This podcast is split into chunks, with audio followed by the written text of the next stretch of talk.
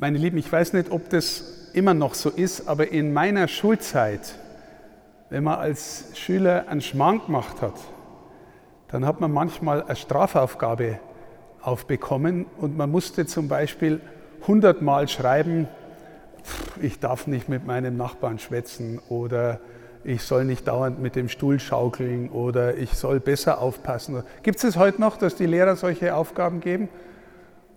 Gibt es es noch? Hat, hat schon mal jemand sowas machen müssen? Ja, da hinten nickt jemand, okay. Also irgendwas hundertmal schreiben. Wahrscheinlich ist der Sinn der Sache, ähm, dass die Lehrer hoffen, dass das dann tiefer ins Herz geht, wenn man das dann schreibt. Ne? Also ich, wenn ich mich erinnere, bei mir hat es nicht recht geholfen. Ähm, wenn man das hundertmal aufgeschrieben hat, dann ist man eher gelangweilt und genervt, weil man äh, ja, weil man es eh schon irgendwie weiß, dass man einen Schmarrn gemacht hat. Gell. Aber es gibt auch noch eine, anders, äh, eine andere Erfahrung, wenn man Wörter zum Beispiel aufschreibt und dann wiedergibt. Also manchmal muss man mündliche Prüfungen machen oder man wird an der Tafel aufgerufen und soll das, was man in sein Heft geschrieben hat, wiedergeben. Und ich habe auch eine Zeit lang mal als Lehrer gearbeitet und ganz ehrlich, ich habe immer gemerkt, ob jemand einfach nur auswendig gelernt hat und dann brav das wiedergegeben hat oder ob jemand was kapiert hat. Das merkt ihr auch, oder? Ob jemand was kapiert hat und dann irgendwie das Wort fast selber sagt oder einfach irgendwas auswendig Gelerntes im Kopf daher plappert. Wenn es richtig ist, kriegt er auch einen Zweier. Aber ob er was verstanden hat, ist nochmal eine ganz andere Frage. Wir haben bei unseren Gottesdiensten im Gebet auch so eine ähnliche Erfahrung. Ihr alle, die ihr jetzt da mitgemacht habt, kennt das Vaterunser. Jeder weiß, wie man das Vaterunser betet. Ja, beim Glaubensbekenntnis, hm, hm, hm, weiß ich noch nicht, Glaubensbekenntnis, haben wir das noch drauf? Bleiben wir mal beim Vaterunser.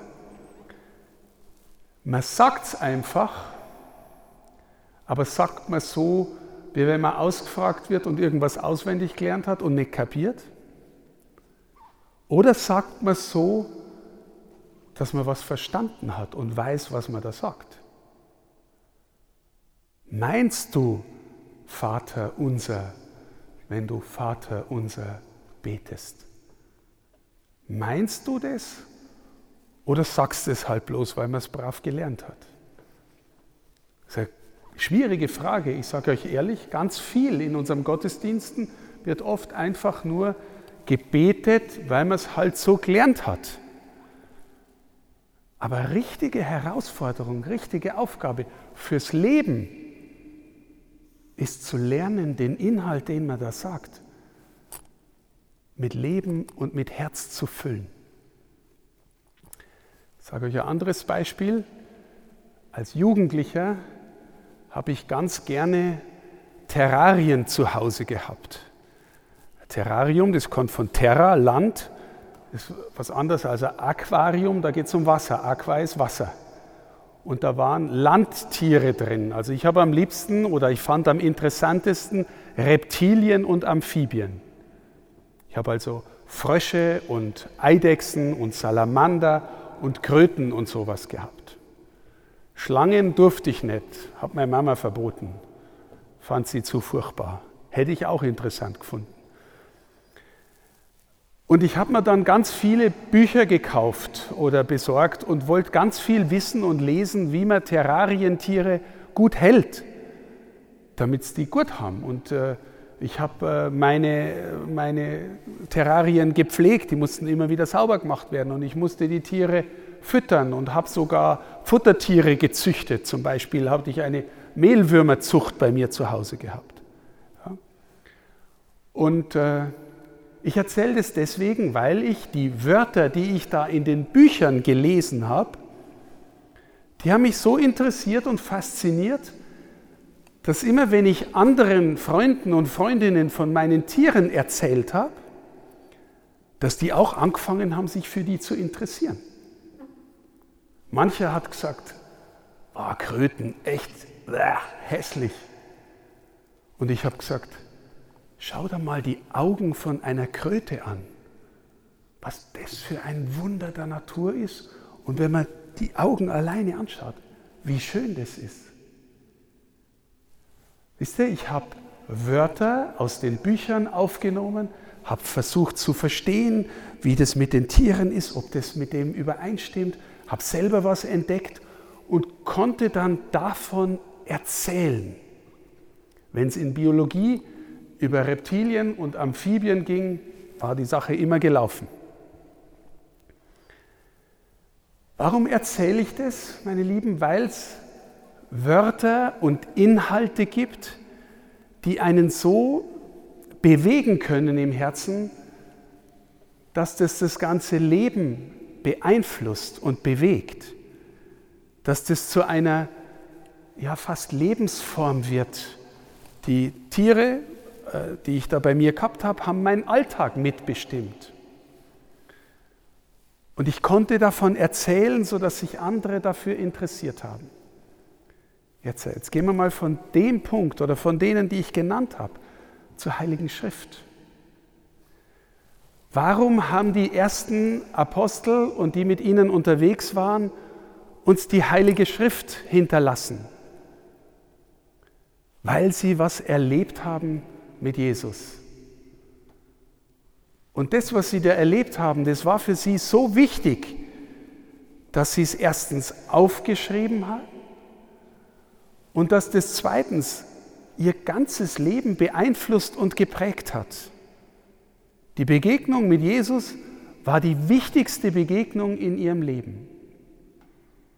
Und sie wollten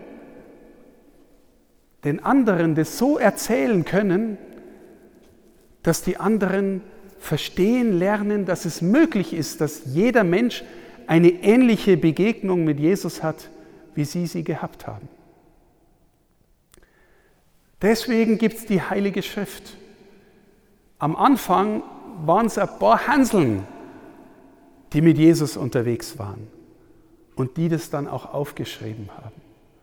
Und heute, meine Lieben, gibt es Milliarden von Christinnen und Christen auf der ganzen Welt, die an Jesus glauben. Auch deswegen, weil es dieses Buch gibt. Und weil von diesem Buch und vom Geist Gottes, von dem wir glauben, dass der da drin steht, steckt die Begeisterung für Jesus, weil der die Kirche zusammenhält. Und deswegen finde ich das Projekt so ein wunderbares Projekt. Das Buch habt ihr geschrieben mit eurem Verstand, mit euren Gefühlen, mit eurer Fantasie, die Bilder gemacht, mit eurem Herzblut. Und ich habe die Hoffnung, dass etwas davon euch so ins Herz gefallen ist oder so anfängt zu wirken, dass ihr sagt, ich möchte mich wirklich für den Jesus interessieren.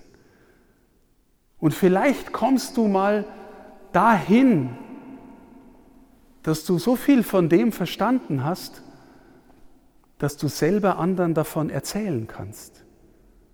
Und dass die anderen sagen, hey, was der oder die über den erzählt, was der im Herzen hat, das ist gar nicht so doof. Und dann ist er auch noch froh. Und selbst wenn es ihm mal nicht so gut geht, weiß er, wo er sich festhalten kann. Der hat die Worte Jesu im Herzen. Und weißt du, was das wichtigste Wort Jesu von allen ist? Das steht nicht genauso in der Bibel, aber die ganze Bibel spricht davon, dass es Jesus so gemeint hat. Er sagt zu dir persönlich, du bist mein geliebtes Geschöpf, mein geliebtes Kind, mein geliebter Bruder, meine geliebte Schwester. Und egal was passiert, ich verlasse dich nicht. Die Frage ist, ob du mich verlässt. Die Frage ist, ob du sagst, Jesus, interessiert mich nicht mehr. Er wird immer sagen, du bist mein geliebtes Kind. Und egal was die anderen sagen und egal was in deinem Leben passiert, du bleibst mein geliebtes Kind. Jesus sagt, wer mich sieht, sieht den Vater. Wir glauben, dass er und der Vater ganz eins sind und dass er in die Welt gekommen ist, dass er uns zeigt, wer der Vater ist. Deswegen sagt er das stellvertretend praktisch für den Vater.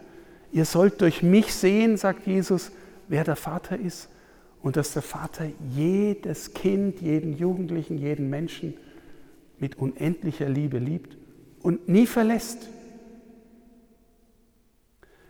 Das heißt, die Rückkehr zu seinem Wort, die Rückkehr zu, zur inneren Begegnung mit ihm ist immer möglich, egal was passiert. Aber man kann die Beziehung auch einüben.